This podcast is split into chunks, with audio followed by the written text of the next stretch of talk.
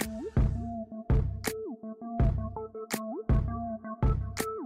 来到房仲小五的频道，大家好，我是小曼，我是胖明。对很多人来说，买房子啊，可能就是一个诶梦想中的事情。可是问题是，每个人的条件、生活背景都不一样。没错，人生等级呢，就像是金字塔。所以我觉得，对很多人来讲，他拿出一个头期款，可能相对容易，甚至非常轻松的。但是对有些人来讲，他今天要拿出一个头期款，他要买房子，可能非常辛苦。这个就是一个常态啊，尤其是现在不是像以前一样可以全额贷嘛，只要去想月付额，我能不能挤得出来，付得出来？对。可是因为现在就是得要有一个头头期款，当你需要拿头期款出来的时候，这个就是你的能力证明了。其实我觉得，我们如果说不要当业务，可能是一般的工薪阶级。现在生活开销、保险、吃、电话费啊，吃的就占你的薪水大部分了。再来呢，你一些不可避免的开销，油钱、电话钱、保险。像我小朋友嘛，一个月下来，我光是吃的省一点，可能抓到一万五。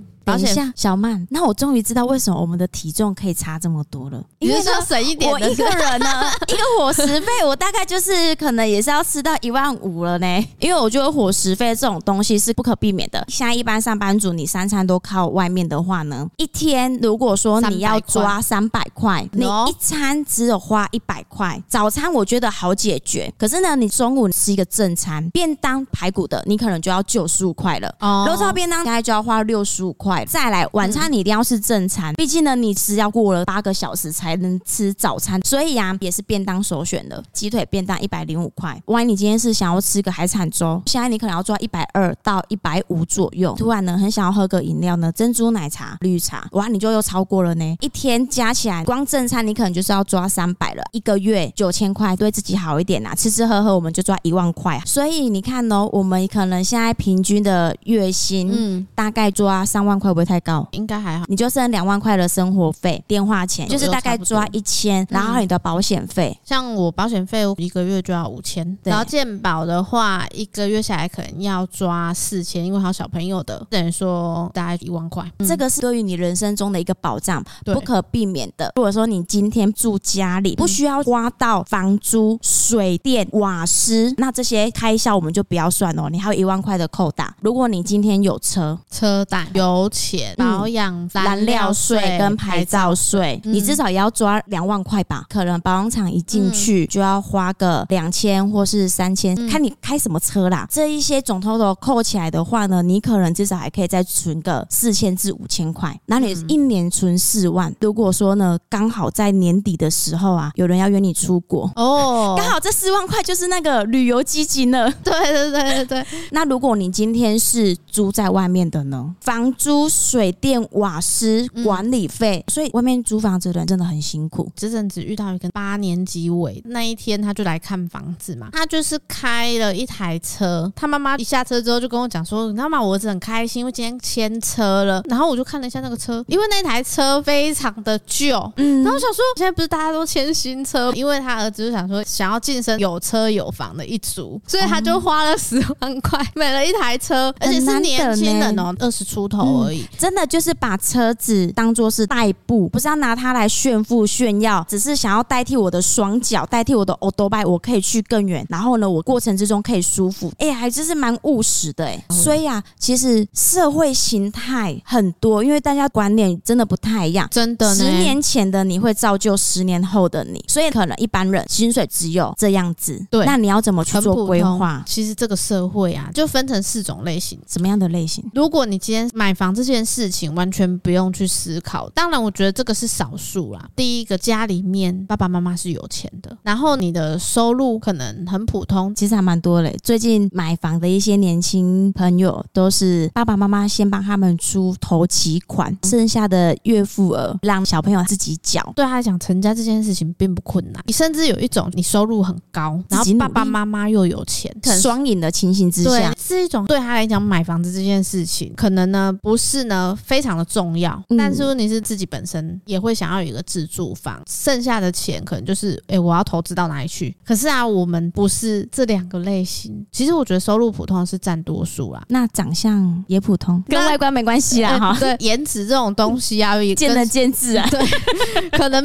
青菜萝卜各有所好嘛，哎，对对，是是是、啊。可是如果你收入很普通，爸爸妈妈还需要你来去指引。通常啊，遇到这样子的家庭环境，嗯、他可能就不会是一份工作，就需要达到两份工作，才有办法去支撑这个家庭。别人说买房这件事情对他来讲，可能是没有办法想象的。其实也有可能可以买啊。如果今天他结了婚，双薪夫妻两个共同打拼呢，搞不好可以改变一下现况。可是像小曼你说的那样子的家庭环境。嗯我觉得这个是每个人的思想能不能够达到一个成熟，不是每个人对于未来是有规划、有一个抱负心的。因为有些人会觉得说，我的钱就是赚那样，家庭很普通，我的人生就是烂，就直接躺平了。当然这是一部分啊，而有些人他就是因为太无助了，所以他选择，我觉得今天的钱，今天享乐。所以啊，当你很想努力的时候，或者是你让自己有一个自律性的时候呢，旁边就会有一个很乐观的人就说：“哈，不用啦，你没说的吗？人生无常。”啦，要及时享乐。你干嘛那么辛苦跟我们出来玩呐？我觉得有一些人他会是这样子，可能自己做不到的事情，他就会想要去影响其他人。现在不是很多人都会说电玩仔嘛？好像是日本吧，就是说窝在家里面完全不想谈恋爱、交朋友，因为他觉得他的薪水不高，所以呢减少所有的社交活动。说认真的啦，今天的主题就是说呢，为什么有钱的人呢一直都很有钱，没有钱的人呢为什么一直都持续是这样子的状态？我觉得那个倒是还好。本来每个人的起跑线就不一样，没办法怨天尤人，说，哎、欸，我为什么没有投身在一个好的家庭？没办法选择啊，只能靠我们自身的努力，看能不能能够改变我们的现况。阿伟就曾经有分享过一件事情，他以前功课呢历史很好，其他科都还好。然后呢，有一个长辈就跟他讲，一根贵可以待机啊，黑狼一个波爹啊，为什么要一直去研究追究以前的事情？人眼光就是要放到未来嘛，所以他后来连那个历史课也放弃了。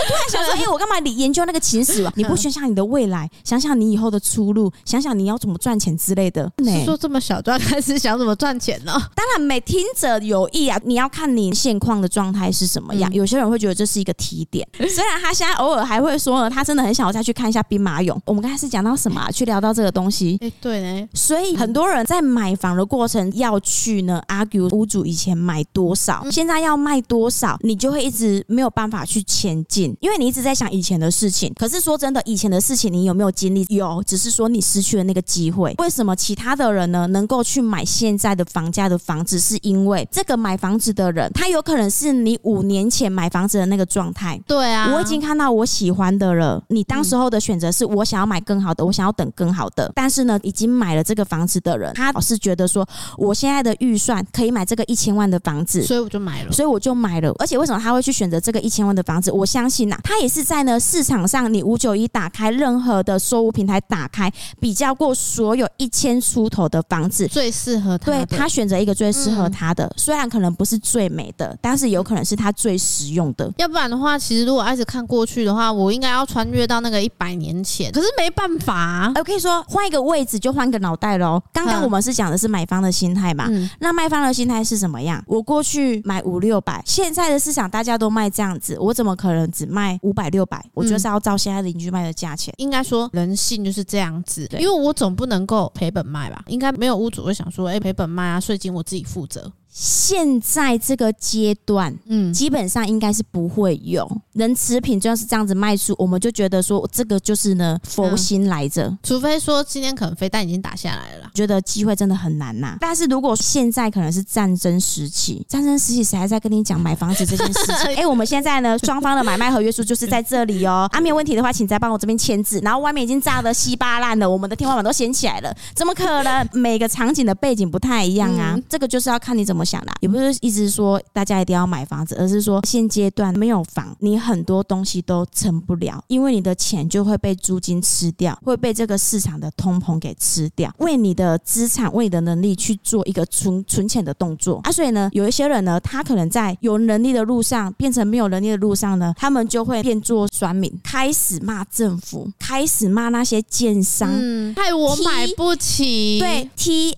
M。第一，TMD 他妈的网络用词 TMD 就是先骂了嘛，然后就是以前一瓶才十五万，现在你给我开三十二万，没关系，现在就卖给鬼就好了啊。前一波不是新竹有一个排队吵吗？很多人就是说那是骗人的啦，到底是谁想要买房子啊？经济那么差，可是哦，网络的留言你仔细看，有些人就会跳出来说是真的，因为我们家是住那里。有些人会觉得说，哎，新竹的房子可能一间涨到一千七、一千八，吓死啊！可是真的就是有人买啊，就是他有一个他自己的市场在啦。哎，我那边有人在工作，不同的一个需求，一个生活圈，我不知道有没有人去观察到这件事情。通常哦，屋主跟已经买房子的买方其实不会在上面留言，就跟你正在收听我们 podcast 的，你合成几时有去攻击过这个居住正义的事情？如果今天我有房子的话。嗯，我当然是希望我的房子如果可以增值是最好的啊。反正我就是交代中介公司，我就是要这样子卖，管你网络怎么说。能买的跟不能买大概就是五十趴五十趴，我只要关注这五十趴就好。能买的人，嗯，你知道吗？因为有时候我们就会去看一下网络留言上面到底在吵什么。其实又不认识大家，只是会觉得说，只要发一个新闻留言是真的很有趣呢。今天呢，啊，我看到一个我喜欢的金案，但是我买不起，我就会先去看一下网友说什么。对啦，就是太贵啦，我心里就是 对啊，太贵，心里面就觉得好舒服哦。哎，对对对，然后啊，有一个网友就说哈，当你今天想要让你自己找理由没办法买房子，不想买房子，你就去网络看留言，因为呢，你想要听什么，什么都有，网友会帮你找各种的理由，让你觉得对啊，我为什么要买呀？尤其是现在要选举了，更多，因为只要要选举，这个房子的事情永远都会被拿出来讲。我觉得今天呐，要骂这些高房价呢，前提是啊，你本身是不是具有能力的那个人，这种会更酸一点。他会觉得说，我为什么没办法买房子？因为是政府的政策害我的啊。虽然政府会用一个什么居住正义啊、打房政策啊，可是没办法看到效果啦。因为我们现在不是都有盖那个社社会住宅，当然也是好处啦。可能你今天买不起房子没关系，我政府盖房子租你啊。盖这个社会住宅一定是可以。多少帮人家解套？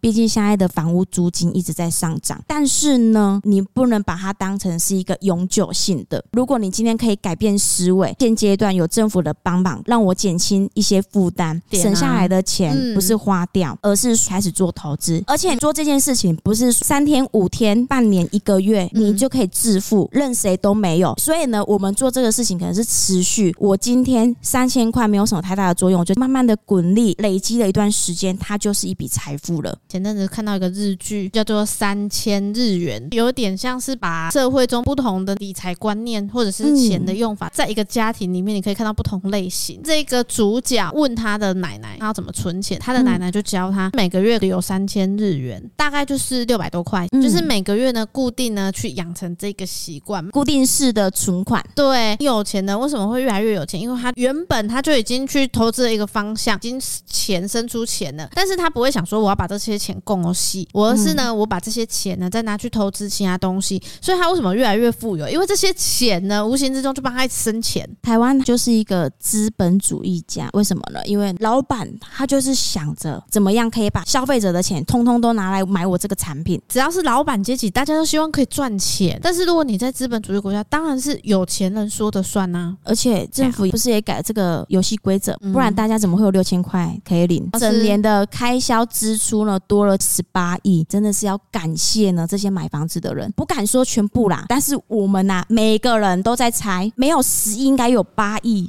是这个房地合一税拱起来的。其实这一件事情，我真的是觉得阿伟之前讲很有道理。我们台湾如果是认真缴税的富人们，也是贡献的蛮多啦。对，像是那个郭台铭股票的所得啊等等的那些，也都是缴出去了。哎，我跟你说，你不要一直在那边说有钱人怎么样呢？一般收入可能缴的税哦，三百五趴忘记了。然后呢，比如说医生还是什么，反正就是高薪阶级的，可能会抽到十趴、二十趴。